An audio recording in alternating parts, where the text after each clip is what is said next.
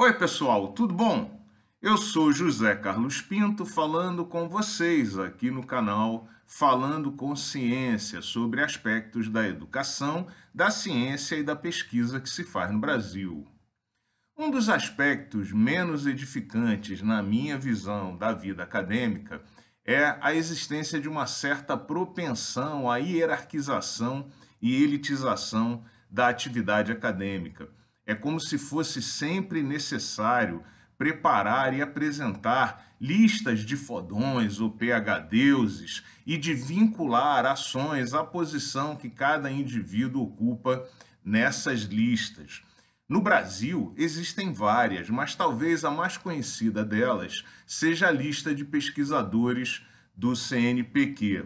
Como por razões orçamentárias há muito poucas vagas disponíveis nessa lista de pesquisadores do CNPq, há também muita disputa para que os indivíduos participem desses clubes seletos de pesquisadores 1 e 2 escolhidos e apontados pelo CNPq. E veja que há vários processos acadêmicos que vinculam a ação dos pesquisadores à presença deles nessas listas. Por exemplo, a avaliação da CAPES premia os programas que apresentam pesquisadores que estão contidos nas listas de pesquisadores do CNPq.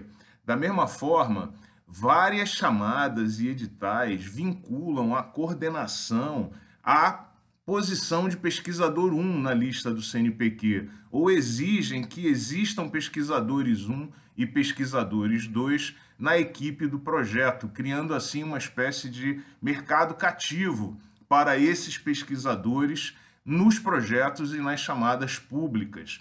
E os comitês do CNPq são preenchidos também por pesquisadores 1. E é lícito perguntar por que isso exatamente acontece, tendo em vista que pesquisadores 2 e não pesquisadores da lista podem certamente contribuir muito com a discussão sobre o que se faz de pesquisa no Brasil e apresentar a sua própria realidade para que seja discutida no âmbito dos comitês do CNPq, que de uma certa maneira acabam legislando um pouco em causa própria. Se nós formos bastante sinceros, se não houvesse a complementação salarial, de fato, por causa dos baixos salários que são pagos a professores e pesquisadores, e também se não fosse pela vaidade de pertencer a uma lista, não haveria necessidade alguma de que a lista de pesquisadores do CNPq existisse.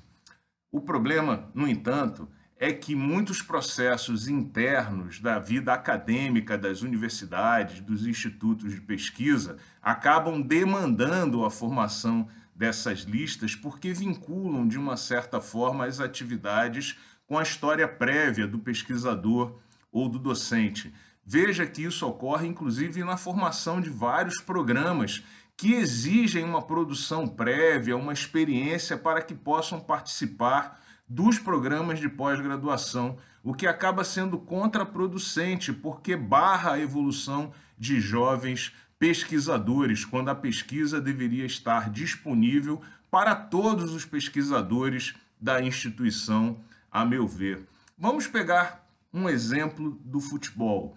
Suponha que existam três times, um time formado por jogadores de mais de 35 anos, todos eles muito premiados, vencedores de várias competições, um segundo time formado apenas por jovens jogadores recém-promovidos das categorias de base, todos com 20 anos e com muita gama, gana de ganhar competições, e um terceiro que mescla alguns jogadores experientes, vencedores, com outros jogadores de meia idade e outros recém-promovidos das categorias de base. Pensa aí, em qual desses times você apostaria? Um grande abraço e até o próximo vídeo.